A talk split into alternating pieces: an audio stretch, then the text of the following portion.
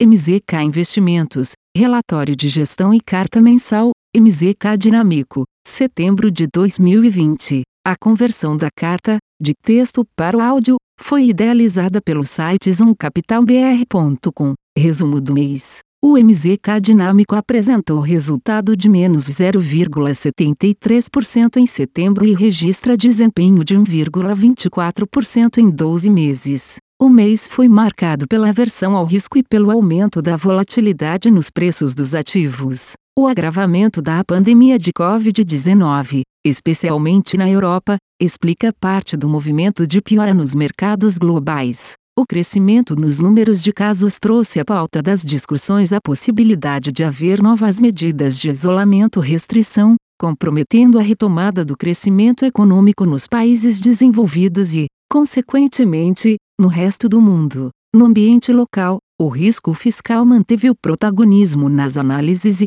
dadas as sinalizações recentes, a deterioração do cenário para o panorama de endividamento público se intensificou, com manobras na direção de um possível descumprimento e ou flexibilização do teto de gastos. Iniciamos um mês com um portfólio balanceado, carregando posições otimistas combinadas com proteções. Para expressar o otimismo, a equipe de gestão manteve as posições compradas em bolsa, com maior alocação em Brasil, seguida por posições nos índices americanos, S&P 500, Nasdaq Dow Jones. Como proteção, mantivemos posições compradas nas taxas de juros nominais na região do de janeiro de 2024, até meados do mês. À medida que as taxas foram subindo e a assimetria de preço percebida anteriormente pela equipe foi diminuindo, a posição deixou de se configurar como um IADG e foi sendo reduzida. Somado à avaliação de preço, a comunicação do Banco Central,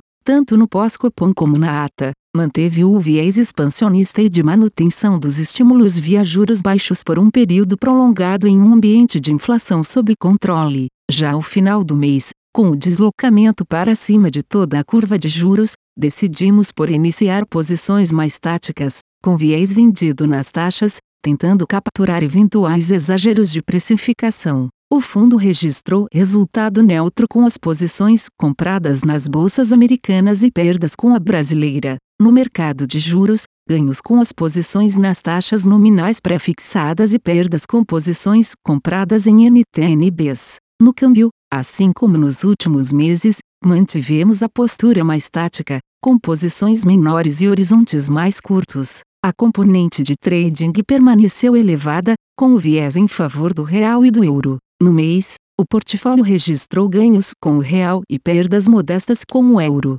Os gestores também carregaram posições menores na moeda coreana, KRW, Rand sul-africano, ZAR, peso chileno, CLP, dólar australiano, AUD, coroa norueguesa, NOK, rublo russo e peso mexicano, MXN, com resultados somados marginais. Por fim, o fundo registrou perdas modestas com uma pequena posição em commodities, ouro e petróleo, e com book sistemático de prêmio de risco alternativo. Mercado local. Em linha com o movimento observado em agosto, o número de novos casos de contaminação e óbitos em função do coronavírus no Brasil seguiu a trajetória de queda em setembro. Ao final do mês, a média móvel semanal de mortes foi de 693 casos por dia, mostrando um recuo de aproximadamente 35% frente aos casos registrados na primeira semana de agosto. No início do mês, o governo prorrogou o auxílio emergencial até dezembro deste ano,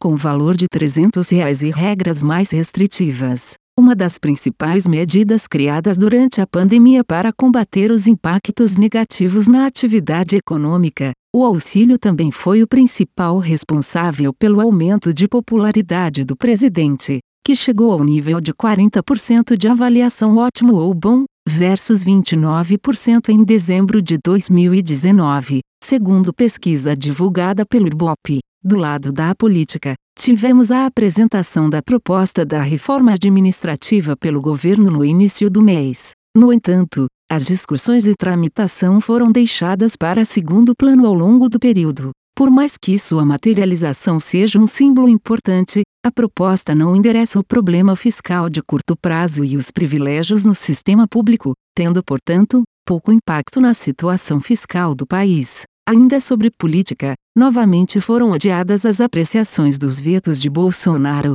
dentre eles, o de maior relevância para as contas públicas é o da desoneração da folha. A expectativa do governo é de encabeçar algum tipo de acordo com parlamentares na linha de abrir mão do veto em prol de uma maior rapidez para avaliação e tramitação das reformas, tanto administrativa quanto tributária, além da criação de um novo imposto sobre transações digitais, apelidado de Digitax. Na economia, tivemos surpresas pelo lado da inflação. A elevação do principal termômetro da economia no curto prazo, segundo o próprio Banco Central, é atribuída à alta temporária nos preços dos alimentos, bem como a normalização parcial do preço de alguns serviços em um contexto de recuperação dos índices de mobilidade e do nível de atividade. Ademais, também foi divulgado o IBEC-BR de setembro, uma espécie de prévia mensal do PIB. O resultado foi de 2,15% e, por mais que tenha ficado abaixo do esperado,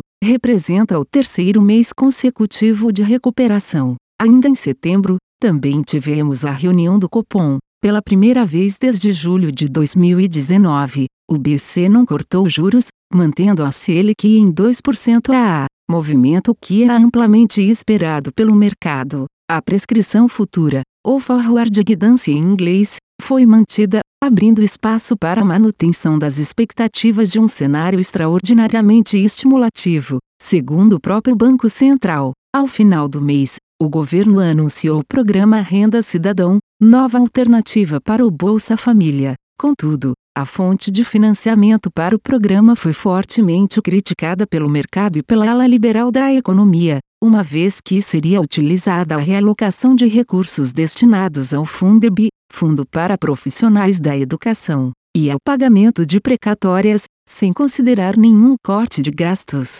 Mercado internacional. O destaque de setembro ficou para o aumento dos temores relacionados a novos surtos de coronavírus na Europa, em especial, no Reino Unido, França e Espanha. Com o aumento do número de casos e mortes, novas medidas de restrições lockdowns foram consideradas e impactaram negativamente as expectativas de crescimento e, consequentemente, os mercados. Ainda sobre o Covid-19, após interromper os testes da vacina por uma semana no início de setembro, a farmacêutica AstraZeneca, em parceria com a Universidade de Oxford, retomou seus testes, que já estão na terceira e última fase. Restando aproximadamente um mês para as eleições no ZEUA, tivemos na última terça-feira do mês o primeiro debate oficial entre o atual presidente Donald Trump e o candidato democrata Joe Biden. O evento, contudo, foi marcado por constantes interrupções e insultos entre os candidatos,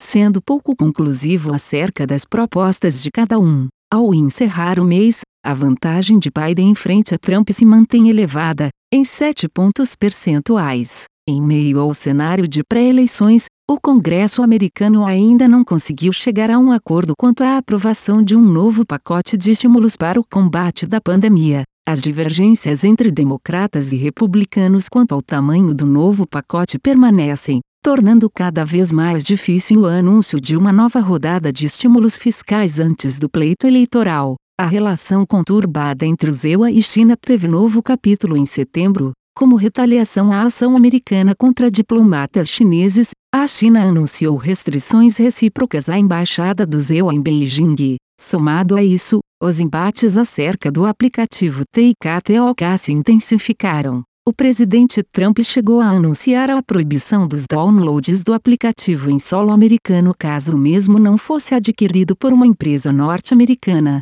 O mais recente episódio da guerra entre as duas potências segue sem ter um desfecho. Na Europa, o governo do Reino Unido anunciou que não seguirá as exigências feitas pela União Europeia em partes do acordo do Brexit relativos à Irlanda do Norte. A EU respondeu ao anúncio dando até o final de setembro para que o Reino Unido abandone o projeto, ameaçando entrar com medidas judiciais e suspender as negociações sobre um acordo comercial pós-Brexit entre as partes. Perspectivas. O comprometimento por parte do governo federal com a austeridade fiscal e o cumprimento do teto de gastos foi abalado em função da proposta apresentada para o financiamento do Renda Cidadã. Com isso, O que antes era uma ameaça, passou a ser um problema real, com implicações diretas na precificação dos ativos, em especial, na curva de juros. Com a perda do protagonismo do ministro Paulo Guedes, guardião das políticas econômicas liberais, em paralelo com o avanço das políticas com viés populista,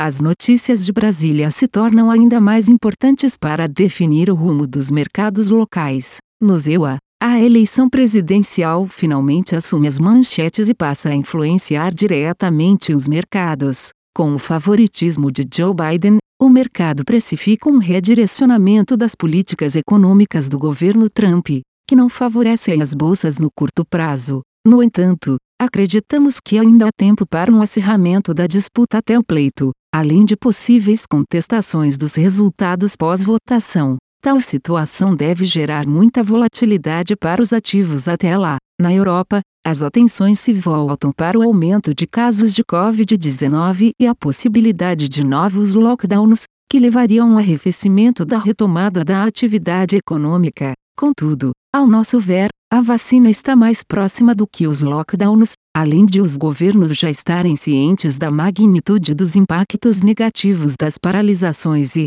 por isso, devem evitá-las ao máximo. Na China, a economia segue ganhando fôlego, acompanhando a recuperação da demanda global e suportada pelas medidas de apoio do governo para a atividade industrial, o setor de serviços e os índices de gerentes de compras, PRIMES, chineses avançam, contribuindo para a manutenção da retomada também na zona do euro e em países emergentes. MZK Investimentos, Relatório de Gestão e Carta Mensal, MZK Dinâmico, setembro de 2020. A conversão da carta, de texto para o áudio, foi idealizada pelo site zoomcapitalbr.com. Aviso legal. É recomendada a leitura cuidadosa do regulamento dos fundos pelo investidor antes de tomar a decisão de aplicar seus recursos. A rentabilidade passada não representa a garantia de rentabilidade futura. A rentabilidade, quando divulgada, não é líquida de impostos. Fundos de investimento não contam com garantia do administrador,